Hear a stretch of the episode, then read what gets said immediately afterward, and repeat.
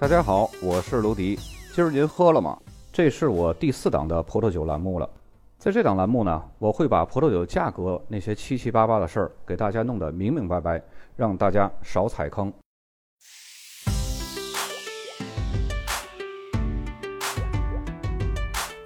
本期节目呢，咱们来说一下波尔多的左岸梅多克地区。嗯，在以后呢，我会做一个系统的一个分支表，会把每个国家。每个大的产区，然后每个产区呢会有多少个细分的产区，而且每一个产区是每是某一个层级，会给大家列好，这样也方便大家呃有一个针对性的去学习，而且呢也会在实用当中呢会有一个针对性的一个鉴别，避免有一些个概念混淆。比如说梅多克，其实梅多克呢它是作为一个呃地名，就是它是一个地区，梅多克地区。但是实际上，它划分为产区呢，又分为梅多克和上梅多克两个部分。然后上梅多克里边呢，包含着几个最知名的村庄级的小产区。如果要是不知道谁在谁里边，谁比谁大，这样的话，咱们会有很多的概念混淆。毕竟老外的思维和咱们中国人的思维是不一样的。我尽量是用咱们中国人可以认知的思维来解释它这些个产区所涵盖的东西，好吧？我们已经说过了，这个梅多克呢，它是一个地区。那么至于它的产区呢，实际上应该叫下梅多克。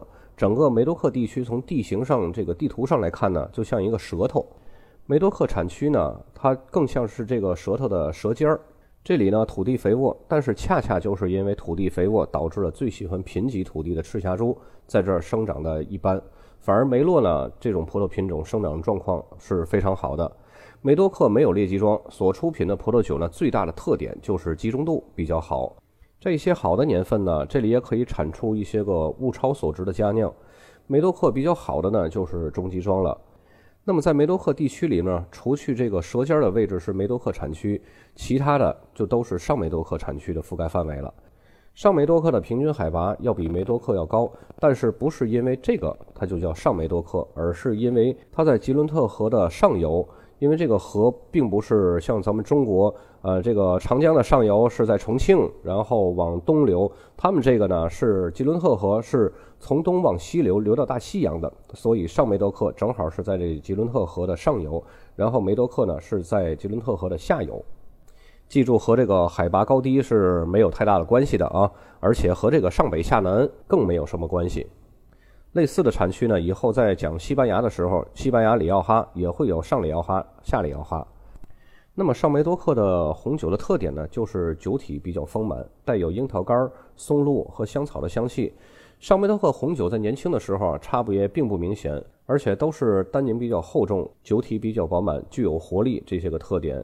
要经过五年以上的陈年，上梅多克的红酒呢，才开始表现出这种高雅飘逸、清秀诱人的特点。但是它的酒体依然浑厚饱满，而且呢还有一定空间发展成熟。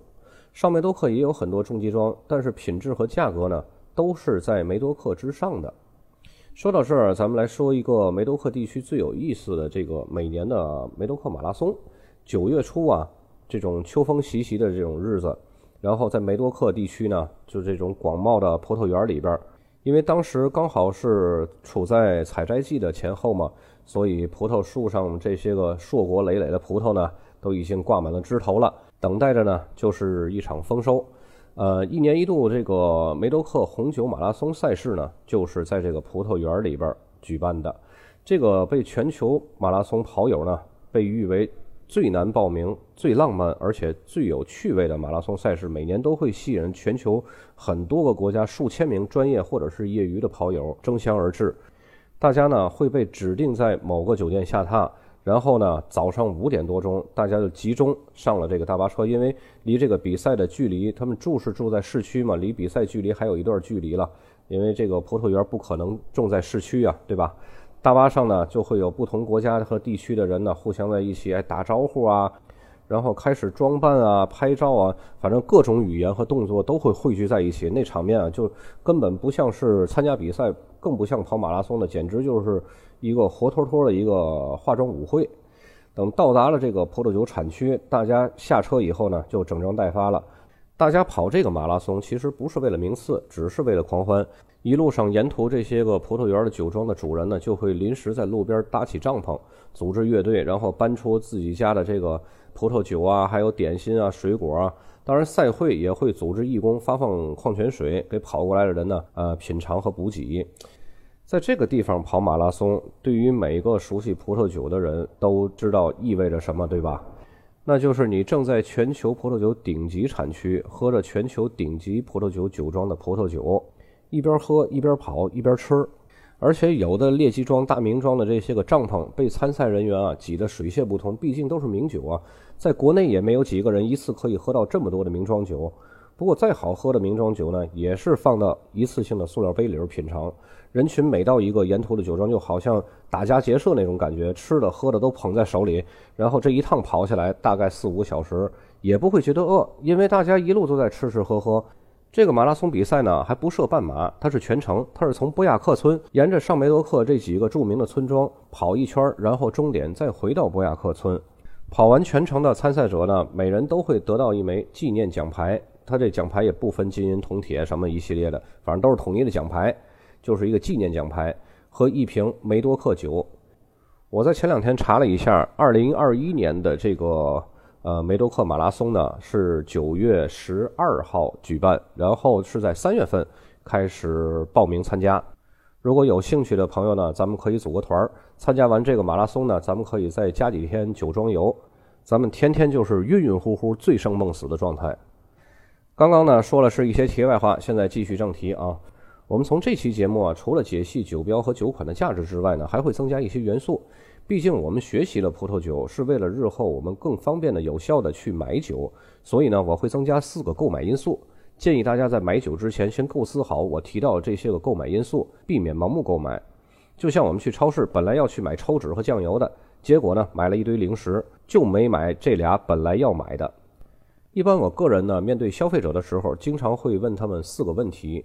因为只有人家消费的明明白白的，这个生意才会做得长久。否则听你一忽悠，买的不是人家目的性的酒，那人家就不会再次光顾你了。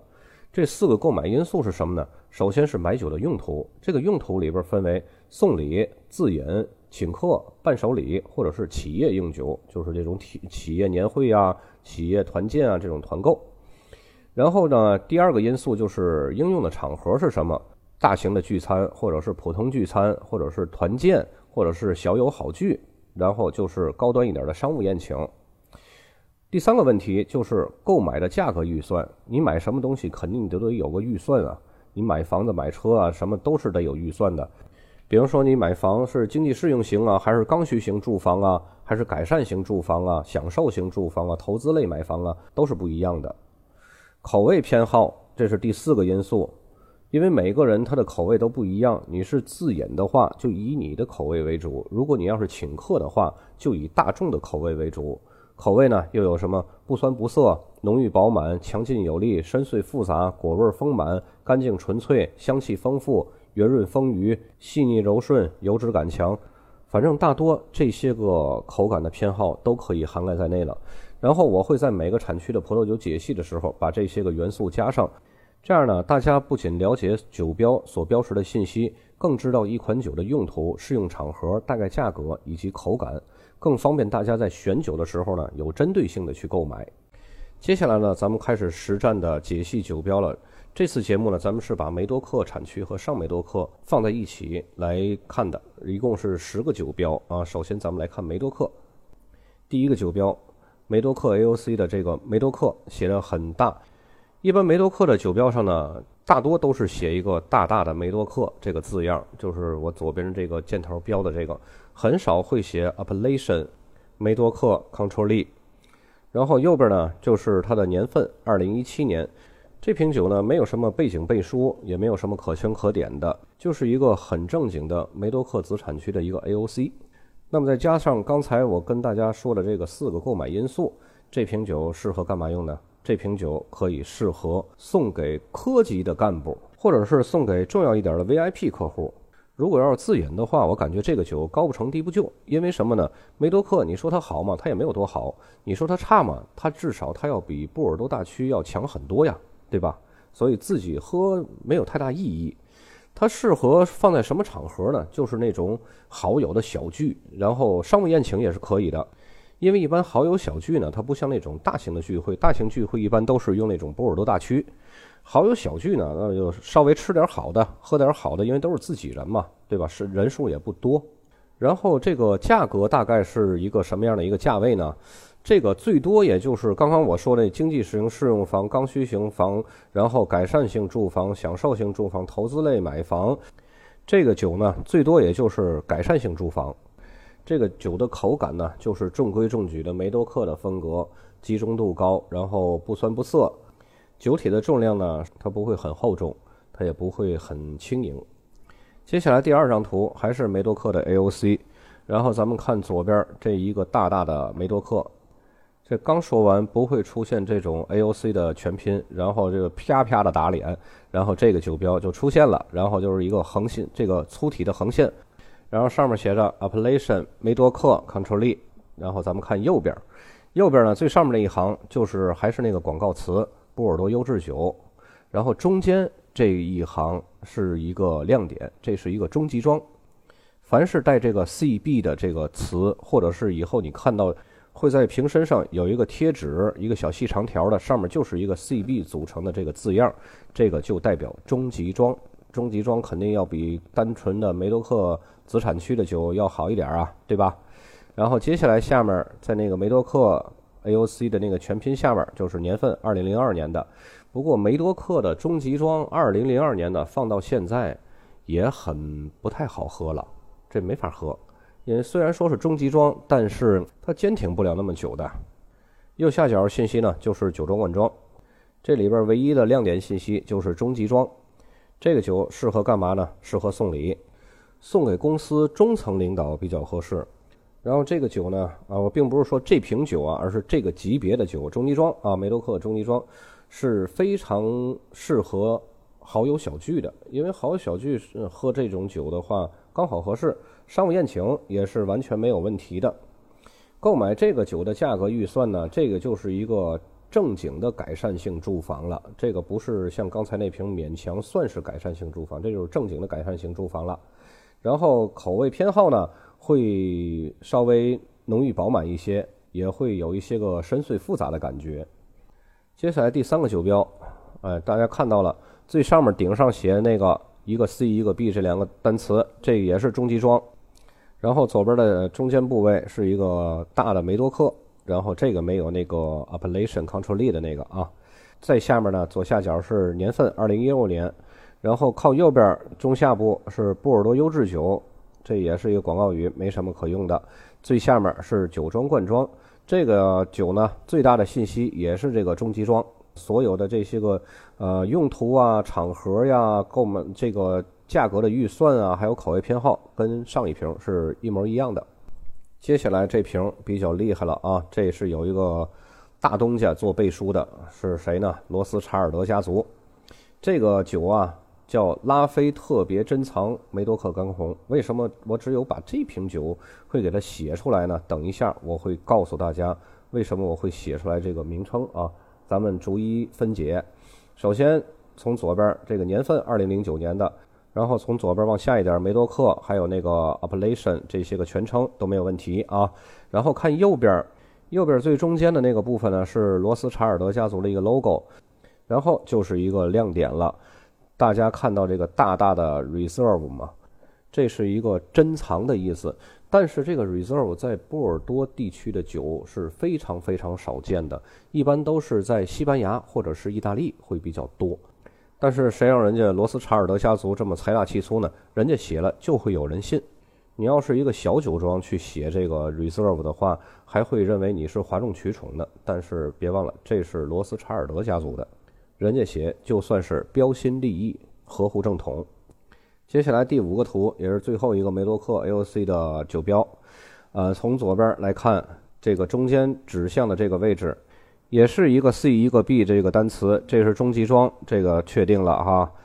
然后下面一个大大的梅多克，然后看右边，右边呢是波尔多梅多克优质酒，这个比刚才那个波尔多优质酒还复杂，后面还加了个梅多克啊。然后在右边往中间一点，这个是年份二零一五年的，然后右下角呢就是酒庄罐装。这瓶酒的最大亮点也就是那个中级装。中级装呢，咱们刚刚已经说过了，咱们我记得咱们这里边有三款都是中级装。它的用途、适用场合、价格预算，还有口味偏好都是一样一样的啊。接下来五个酒标呢，都是上梅多克子产区的了。首先这个酒标，咱们看我这个左边的这个箭头，上梅多克标识的，写的挺明显的。然后它没有其他的信息可以透露，所以呢，只写一个上梅多克，这个应该就是一个比较好的一个品质保证了。因为毕竟上梅多克这个子产区是一个要比梅多克要好的这么一个产区。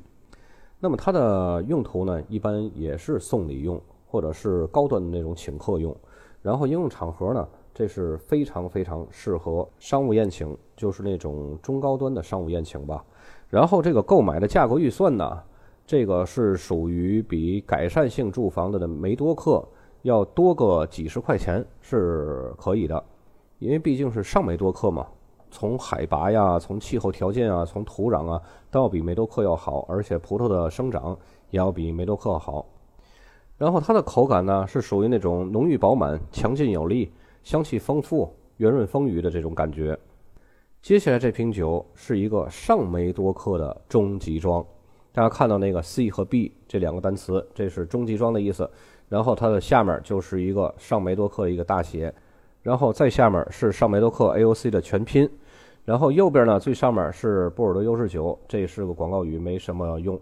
然后在它的下面是年份，二零一七年的中级装，二零一七年，这是一个比较新的年份，而且这种年份的中级装喝起来果味儿是非常非常浓郁，而且它的结构是非常非常的复杂。然后最下面呢是酒庄灌装，当然在这做一个小广告啊，这个酒是我的酒。有想尝试的小伙伴呢，可以加我微信找我下单，保证给大家内部价，让大家喝的开开心心、明明白白的。再接下来的第三张图，这个比较厉害了啊！大家看到没看到这个比较熟悉的身影？这栋房子，还有下面这个名称，这是一个五级庄浪琴木沙城堡。但是大家看酒标最上面那一行字，这是一个。浪琴木沙城堡的副牌儿，虽然说是副牌儿吧，但是它也是非常有品质的一个副牌儿啊，因为它毕竟它是一个五级装的一个副牌儿啊，对吧？然后接下来呢，往下一点就是二零零五年，再接下来就是上梅多克，然后那个横线上面是上梅多克 AOC 的一个全称，所以这个酒是不适合送礼的，因为什么呢？送礼你干嘛送副牌呢？你送副牌你找挨骂呀，或者你送个中级装不就完了吗？所以这瓶酒最好的作用就是自饮，改善一下自己平时呃喝点贵的，改善一下。应用的场合呢，可以是好友小聚，呃，商务宴请也是可以的，但是不如中级装适合。毕竟嘛，副牌怎么样都不如正牌拿得出手。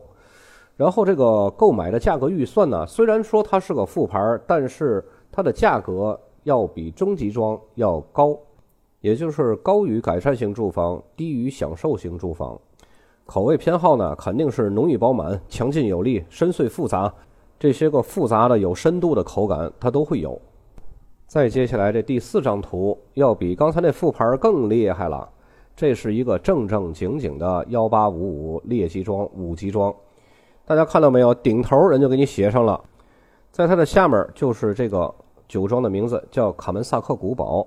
是一个五级庄啊，然后在这个酒庄的名字下面就是一个上梅多克，这是它的产区，这个没有写 AOC 的全称，在下面就是二零一一年份。虽然说酒标上的信息很简单，但是光一个列级庄的五级庄这个名头，就足以让它劈开掉刚才那三款酒了。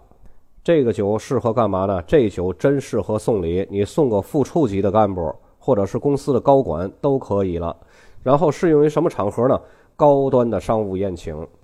然后这预算价格呢，肯定就是享受型住房了，要比刚才那副牌或者是中级装肯定要翻倍的。然后口味偏好肯定是浓郁饱满、强劲有力、深邃复杂。